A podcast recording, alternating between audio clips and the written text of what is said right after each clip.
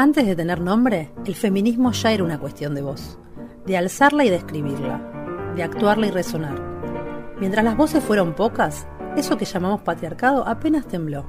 Cuando fueron muchas y unieron sus tonos diversos, lo que parecía natural se reveló histórico, lo evidente se tornó injusto, y lo antes acallado se hizo denuncia pública.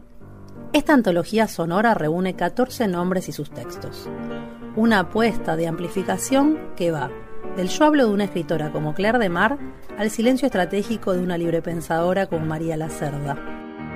Detrás de estos nombres propios palpitan legiones, masas, grupúsculos, organizaciones, clubes, aquelarres, círculos de lectura, hordas.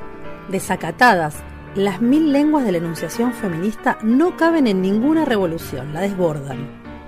Un movimiento de innúmeras bocas para dudar de los cierres y las burocracias, para agitar las secretarías generales y los comisariatos, para enrarecer partidos y sindicatos y habitar los aparatos de Estado con un ojo en la puerta de salida.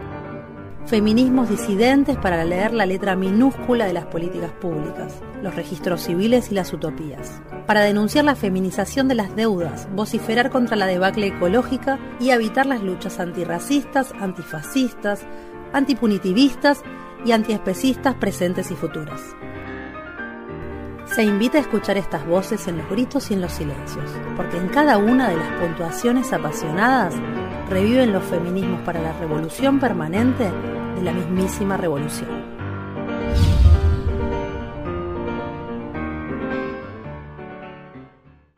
Rosa Luxemburgo, multiplicada.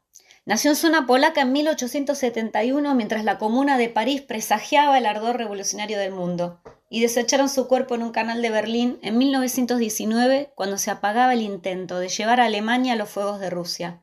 De acción teórica y práctica incansable, partió de la lectura de Marx para escribir un marxismo propio caldeado por la pasión política.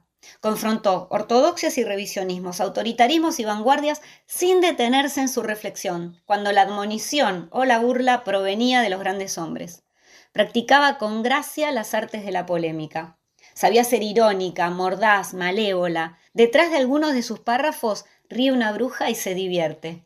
Sus artículos sobre la reforma y la revolución revelaron su osadía teórica, renuente a las dicotomías y a los catecismos. Líderes del Partido Socialdemócrata Alemán como Karl Kautsky y Edward Bernstein conocieron el rigor de sus argumentos. Quienes apoyaron la guerra supieron de su clarividencia y de su sensibilidad humana e internacionalista. Amigas como Luis Kautsky, Clara Zetkin y Matilde Jacob disfrutaron de su cariño y sufrieron el rigor de sus convicciones. Los hombres que amó recibieron las cartas más íntimas y también las más duras. Con el revolucionario marxista Leo Yogilles vivió el deslumbramiento de la teoría y del amor, también los celos, la manipulación y la amenaza. Una de esas misivas demuestra, tras un tierno querido Siu Siu, que la batalla era pública y era íntima, porque hasta esos espacios puede extenderse la inseguridad masculina, el ansia de controlar, la costumbre de explicar. Con Kostia quien el hijo menor de Clara, ejerció la docencia erótica y revivió el temblor juvenil. Le decía Dudu. A ella la llamaron Rosa Roja y Sanguinaria, mártir de la revolución y perra rabiosa. Usaron judía y mujer como insultos. Eso no melló su vocación radical cuando al final, mientras parte de la socialdemocracia prefirió gobernar, ella se unió a quienes renegando de toda esclavitud y tras la Liga Espartaquista fundarían el Partido Comunista. Fueron asesinados por sectores que alimentarán los inicios del nazismo y desprotegidos por antiguos compañeros que garantizaron la impunidad. Un siglo después, Luxemburgo renace en libros, notas, películas, revistas, teatros, stencils, cómics, stickers. Su nombre convoca la metáfora fácil. Es flor, ramo de rosas, la más roja de todas. Y también la multiplicación. Es revolucionaria, espontaneísta, epistolar, fea, botánica, presa, literaria, pintora, bajita, educadora popular, sensual. Hay una Luxemburgo antifeminista y otra muy feminista con sendas razones. Acompañó la lucha y escribió poco sobre esa cuestión insoslayable, pero resistió el confinamiento de la mujer que escribe sobre la mujer para mujeres el lugar donde la preferían algunos camaradas. Hay una Luxemburgo pensada desde América Latina para luchar por nuestra América en contra de todos los imperialismos. Y hay una futurista surgida entre quienes la llaman Rosa, sin más, ahí donde al proyectar la delicada sensibilidad que legó en su epistolario, se la imagina antiestalinista, admiradora de las vanguardias artísticas, compañeras de las luchas LGTB+, ecologista, antiespecista y vegana.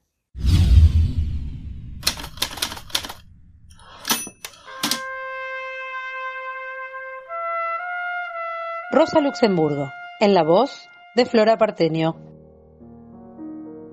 Friedenau, 13 de enero de 1900. Querido Xiu realmente eres fantástico. Primero me escribes una carta en el tono más odioso y cuando yo respondo naturalmente, en forma breve y desganada, tú afirmas, tu tarjeta postal está escrita en un tono que quita las ganas de responderte en detalle.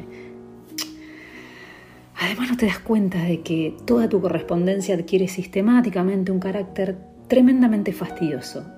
Su único contenido se reduce a una aburrida y pedante prédica que acostumbran ser las cartas del maestro al querido discípulo.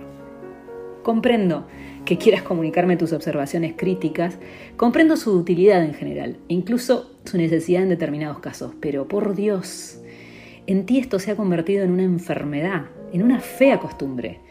No puedo escribirte acerca de ninguna cosa, de ningún pensamiento o hecho, sin recibir como respuesta las peroratas más tediosas y más insípidas.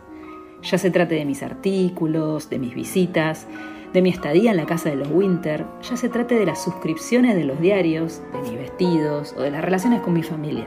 En una palabra, no existe ninguna cosa que me atañe y de la cual te escribo sin que tú me respondas con indicaciones y consejos. Esto es realmente demasiado aburrido.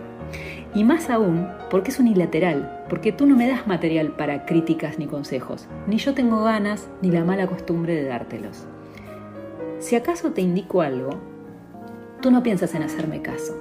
¿Qué sentido tiene, por ejemplo, tu estocada en la tarjeta postal de ayer, frente a tus tareas en el movimiento alemán y en la actividad literaria? Mucho más interesante sería si me escribieras lo que pensaste para ti respecto de las tareas y lo que lees allí donde estás para no ir de mal en peor. Teniendo en cuenta el espíritu y el contenido de tus cartas, temo que en Zurich te amenaza mucho más esta perspectiva que a mí en Berlín. Qué idea más absurda intentar salvarme cada tantas semanas de ir de mal en peor. Todo tiene su origen en tu vieja y mala costumbre que se hizo notar en Zurich desde el principio y que ha echado a perder nuestra vida en común. Es tu mala costumbre de hacer de mentor, que te has asignado tú mismo y en la que pretendes aleccionarme y asumir el papel de educador. Tus actuales consejos y críticas con relación a mis actividades aquí van mucho más allá de los límites de los consejos y acotaciones de un buen amigo para convertirse en una sistemática prédica. Realmente solo puedo encogerme de hombros y más tarde evitar referirme en mis cartas a todo aquello que no sea imprescindible, con tal de no provocar tus insípidos consejos. Por lo general, aprecio solo aquellos consejos y principios que el consejero aplica a sí mismo. Por lo tanto, si tú me haces observaciones, sería bueno que estas fuesen acompañadas con informaciones acerca de tu comportamiento al respecto. Por ejemplo, acerca de los progresos de tu doctorado, el sistemático trabajo intelectual, la suscripción y la lectura de diarios lugareños. ¿Ves cómo te dice un lavado de cerebro? El cántaro va tanto a la fuente que al final se rompe. Siempre una gota desborda el vaso.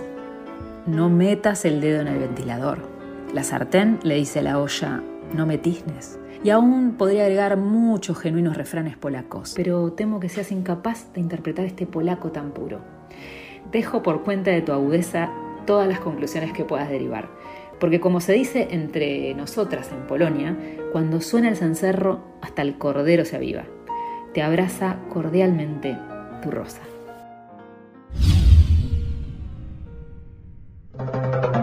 Esta fue una producción de Miel de Arcilla Contenidos. Para saber más de nosotras, búscanos en las redes.